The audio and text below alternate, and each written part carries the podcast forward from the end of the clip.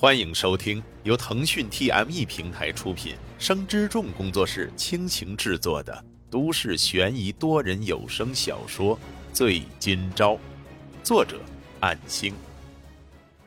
第二十章。第二天一早，沈今朝不得不被接去进行庭审。此时的他容颜憔悴，头发有些乱，胡茬也较为明显。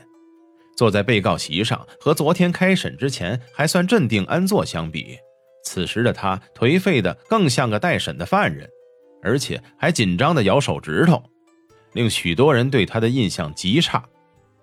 尽管如此，在法庭上人人平等，执法机关都是一视同仁的，按照正常的流程执行，再度开庭。沈金钊这次甚至都不怎么开口说话了。每一次都是被严厉追问之下，这才磕磕巴巴的说着，或者是点头。这看在丹秋生和唐明镜的眼里是又急又气。为什么他们都看好的沈金钊，一到了公堂之上，却是这么一个窝囊废？简直看错了人。更令他们气愤的，却是翻供无望了。虽然沈金钊说的和他们安排的相差无几，可是这临场的表现实在是太差。要想让法官和陪审团采纳他的新证词，恐怕十分困难。而且自己一方做过手脚的证据又不便主动呈堂，必须要案子被打回重新审理的时候才有可能做到。但是已经没有那个机会了。沈金钊看上去就像失了魂一样，到了一定的程度，他的这种行为虽然对于翻供无望，然而却会被同情。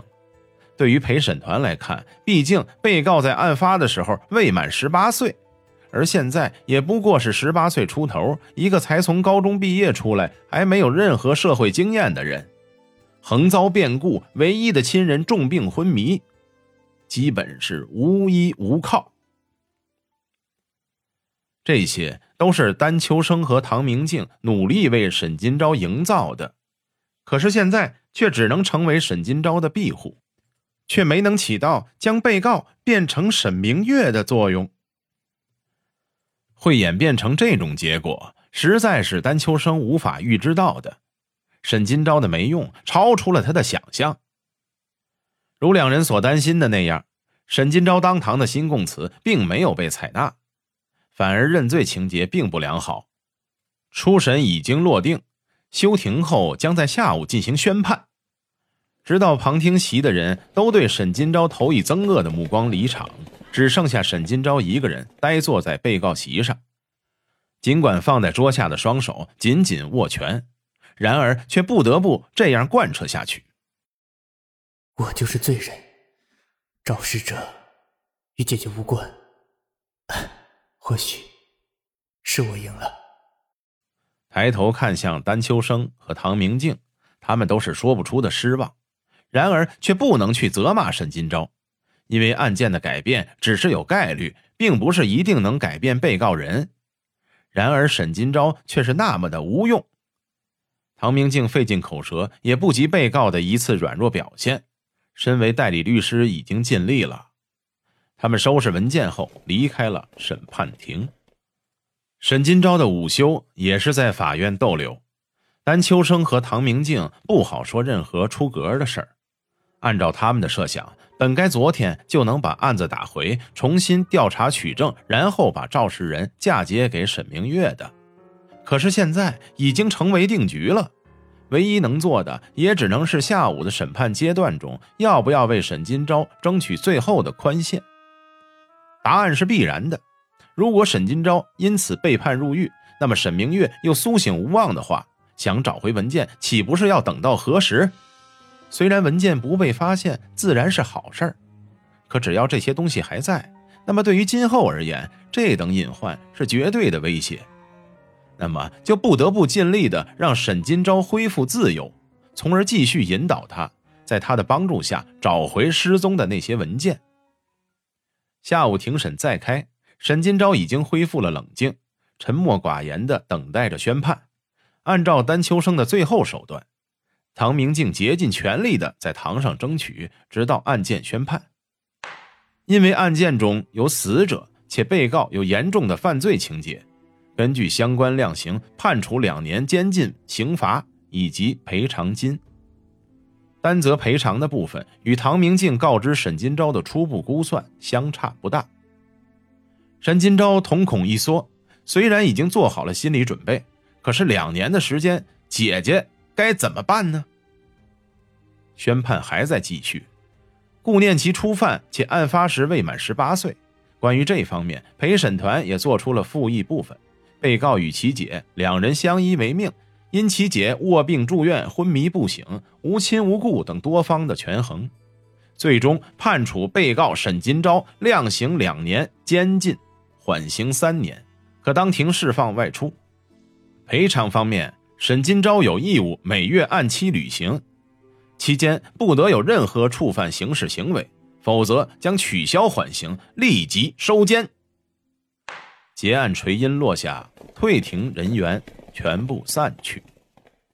对于这个量刑，旁听席存有诸多不满，穆家甚至当场责骂出声，不但辱骂沈金钊根本不配被缓刑，甚至斥骂周围的几名律师都是饭桶。故意杀人的情节居然没能告进去，导致沈金钊的量刑获轻，甚至就没被收监。傅君奇的心里十分复杂，在就读大学之前能参与庭审，虽然结果不尽如人意，也希望大哥能安息。好在还有二哥傅雷在一旁说话开解着，可是他却一直的盯着沈金钊，表情似乎有些得意，毕竟赔偿金将来是要到手的。各方都存着不满的情绪离开了，然而却无法做出改变。穆家表示要继续上诉，谁稀罕那点医药费？女儿的这一辈子可算是被这个混账给毁了。此类话语、谩骂声不断。对沈金钊而言，是比审判还要严厉的打击。除了已故的死者穆成雪，他才是这次事故的最大受害者。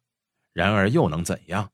案子已经被宣判，如果是以想要戴罪的角度来看，自己已经是赢了，但是却也输得彻底，输掉了今后的人生，输掉了人际关系，输掉了心爱的人，输掉了知己的好友，今后都不得不走在不被人理解的道路上。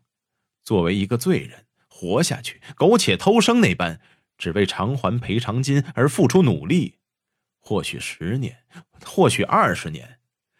或许这一辈子都，丹秋生甚至生气到想要不辞而别，然而理智让他却没有这样做，而是耐着性子好言的安慰着沈金钊：“谢谢丹老师，谢谢静哥，是我没用，没能按照老师和静哥的教导。”丹秋生心里不屑的听着沈金钊的感谢与道歉，可这又有什么用呢？现在只想尽快找回不知被藏在哪里的文件。罢了，你们的事，或许这就是命。我力所能及吧，能做的我都做了。今后你可要洗心革面，坚持下去啊！明月就靠你了。丹秋生拍了拍沈金钊的肩膀。令他感受到异乎寻常的沉重。本章播讲完毕，感谢您的收听。若您喜欢，就请动动手指分享和订阅吧，谢谢。